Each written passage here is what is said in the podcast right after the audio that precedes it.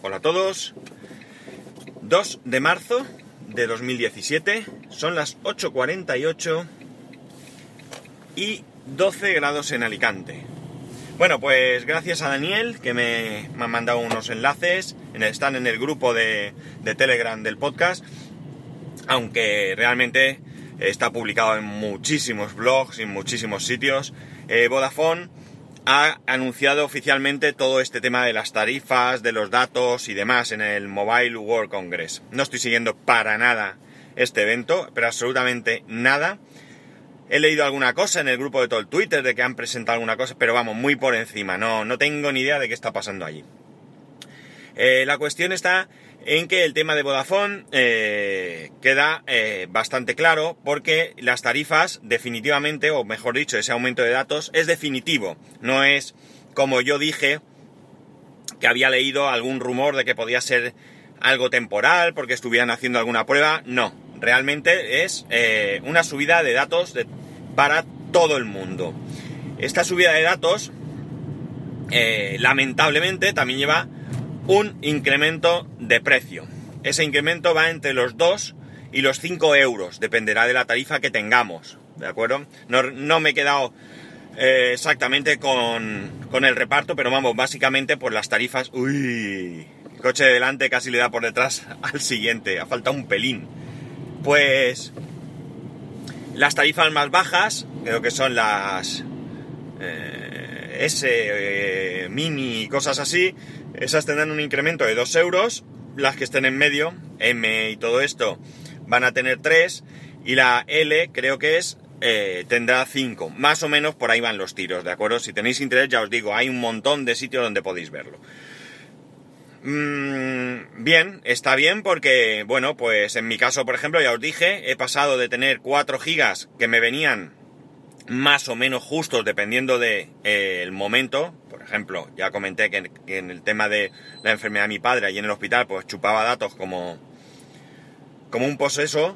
Y, y otros meses, pues a lo mejor gasto menos, ¿no? Yo no me corto mucho a la hora de usarlo. Si llego, llego y si no llego, no llego. Es decir, uso lo que necesito. No, no es que los prima, sino que si, por ejemplo, estoy escuchando podcast y me aparece un podcast de repente que, que me llama la atención y no me espero a, a, llegar a casa o a una wifi para descargarlo. Le doy a play y me lo descargo en, a través de los datos y ya está. No tengo ningún tipo de problema con eso. Mm, pero ya digo, tampoco es que diga, no, como tengo tanto, voy a ir a descargarme todo hasta que tal. No, tampoco es eso. En el caso de mi mujer, por ejemplo, que tiene la tarifa S, va a pasar de tener 2 eh, gigas, que a ella sí que se le quedan cortos, ¿vale? Va a pasar a tener 6. Así que está muy bien, está muy bien, muy bien. Y además, otra particularidad es que eh, va a incluir la opción de que eh, los datos que se consuman a través de no solo WhatsApp, sino diferentes servicios de mensajería, creo que son 6 en total, no van a computar como consumo de datos. Están, desde luego, WhatsApp, como he dicho, está Telegram, buena noticia, está Line, está... Eh, no me acuerdo qué más. Vamos, porque el resto creo que no las uso. Eh, en principio, eh, ya sabéis, está la notita esta de supeditado a un consumo responsable, o como quieran decirlo ellos, pero vamos, que si os pasáis os lo cortarán o no os lo cortarán. Pero desde luego, como he leído, abre la puerta a algo muy chulo que es tener muchas cosas en Telegram como almacén, porque claro, si ya no te cuenta, pues mira, eso que puedes ganar. Eh, entra vídeo, fotos. Eh, preguntaban si cualquier tipo de archivo entraría, porque como se pueden enviar otro tipo de archivos. Y lo que sí que no entra son las llamadas de voz, ¿vale? Llamadas de voz a través de WhatsApp no entran en esta eh, característica nueva. Estas sí computan como descuento. Y además creo, creo, la verdad es que está un poco confusa la, la explicación, pero creo que en el caso de roaming, que sabéis que Vodafone no tiene roaming en Europa y Estados Unidos por lo menos, que yo sepa, eh, no se podrán utilizar las llamadas a través de WhatsApp. Eso es lo que me ha parecido entender por lo que he leído. Si no es así y, vosotros pensáis que de otra manera o sabéis a ciencia cierta que de otra manera, pues nada, me rectificáis y yo lo diré aquí.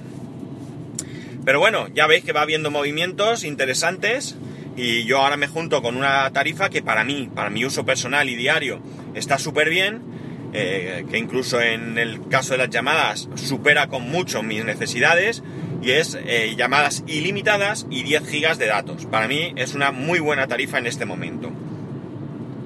Así que eh, por este lado contento. En cuanto al precio, pues yo no sé si me van a subir el precio porque yo tengo pactada una oferta, ¿vale?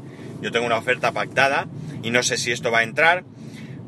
Pero desde luego si me suben el precio, como tengo dos líneas, tres, y no sé si la de mujeres es de dos o de tres euros, pues mi subida estaría entre 5 y 6 euros. Con esto ya me pensaré eh, cómo eh, afrontar las próximas negociaciones con Vodafone. Desde luego yo en principio estoy bastante contento con el servicio. La cobertura que tengo con Vodafone es buena, en general es muy buena. Eh, no tengo problemas de cortes. Eso sí, el modem que da Ono, que dio Ono en su momento que tengo, es una castaña como todos, pero como lo tengo en modo. en modo. Eh, modem, es decir, que no, no hace de router, simplemente es el que el, router, el time capsule que yo tengo es el que hace de router para mi casa. Pues bueno, de vez en cuando se me cuelga, muy de vez en cuando lo reinicio y chimpún, a funcionar. Así que nada, con esto contento. Y no sé si hay alguna cosa más que destacar. Ya lo he leído todo muy por encima, ha sido esta mañana. Ayer no pude eh, mirar mensajes ni nada de nada, así que no, no sé si hay algo más destacable que me quede sin contaros. Porque quiero pasar a otro tema. Tengo hoy poco tiempo, ya sabéis, jueves, y quiero contaros algo que, eh, bueno, pues ayer tuve que hacer un curso sobre una nueva máquina. Bueno, no es nueva, llevan ya desde el 2012 eh, comercializándola. Pero bueno, parece que eh, debido a un nuevo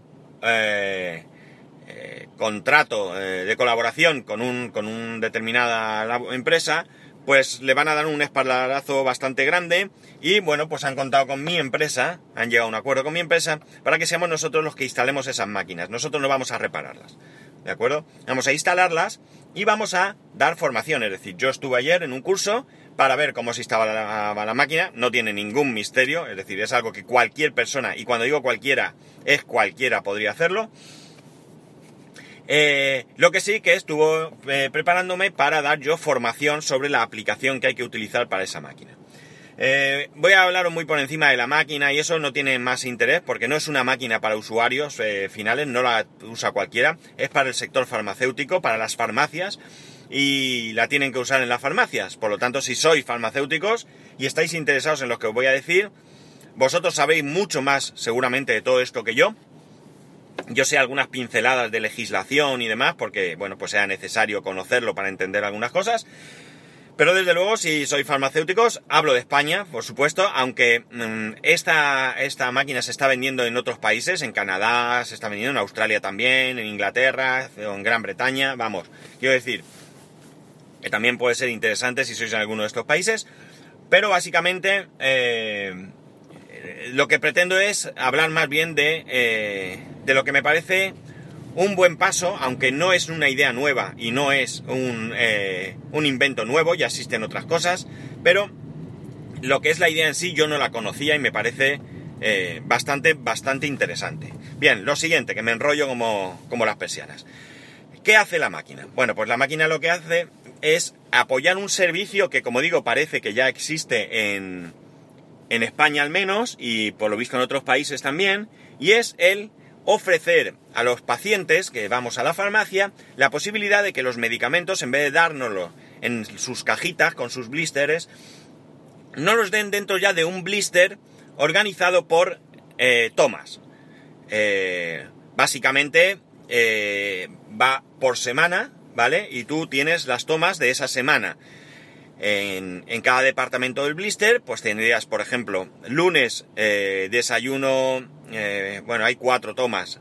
Será eh, desayuno, comida, cena, noche o algo así. No estoy muy seguro. Ahora mismo, la verdad, tengo ahí un, blister, lo podría ver, pero no lo tengo en mano. Bueno, tengo una. Bueno, no lo voy a ver. porque me hicieron, me regalaron una cosa que luego os cuento, está chula. Es una tontería, pero está chula. Bueno, pues básicamente lo que hace es eso. El paciente va a los, por ejemplo, por decir algo, va todos los lunes a la farmacia y el farmacéutico, en vez de haberle dado en su momento las cajas, como digo, y tenerlas en su casa y, y tomarse la medicación, pues lo que hace es que le da un blister. Un blister con sus colores, con la foto del paciente si se quiere, con lo que tiene que tomar, es decir, muy, muy bien todo eh, informado. Y tú tan solo tienes que agujerear el blister y todo lo que hay ahí dentro te lo tomas cuando ponga. Lunes, comida. Pues el lunes comida, agujereas como te vas cuando te vas a tomar la pastilla de un blister, pero sacas todas las pastillas que hay ahí. ¿Vale? Todo esto está regulado, ¿de acuerdo? Todo esto tiene una regulación. Esto no es algo que han inventado una máquina y que ahora las farmacias pueden hacer lo que les dé la gana. Las farmacias eh, ya conocen que hay una, una regulación al respecto y bueno, pues la verdad es que está muy muy interesante porque como os digo, eh, parece ser que me nos comentaban que, que no sé eh, si era 4 de cada 10 pacientes, pues tienen que asistir a, alguna vez a urgencias o lo que sea por haberse tomado mal la medicación. Creo recordar que era así, ¿vale? En cualquier caso, lo que sí que han eh, descubierto son estudios que no hacen esta empresa, ¿eh? son otros estudios. parece ser que la mayoría... Estamos hablando de que esto es interesante para pacientes crónicos, ¿de acuerdo? Para aquel que se tiene que tomar un antibiótico una semana porque se ha puesto malo, no, quizá no, no sea interesante, no sea tampoco eh, necesario.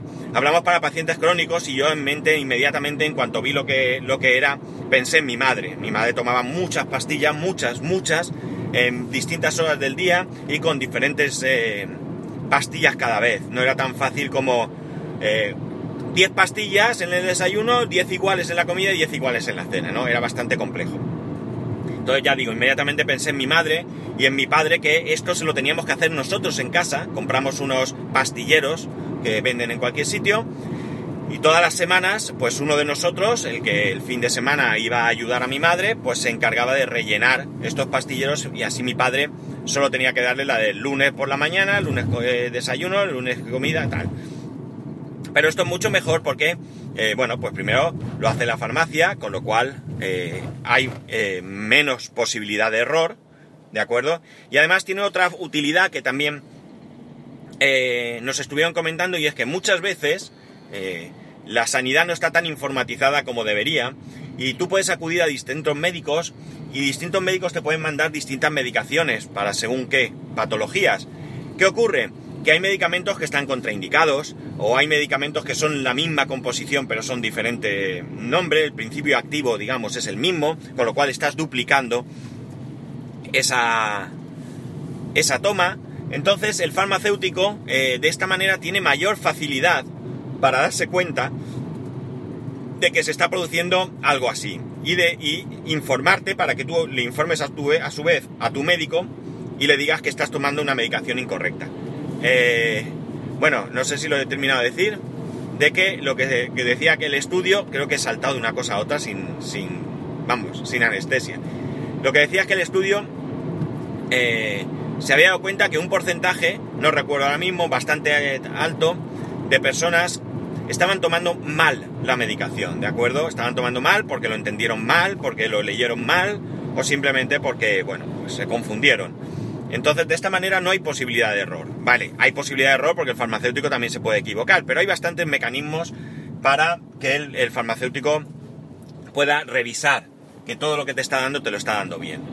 ¿De acuerdo?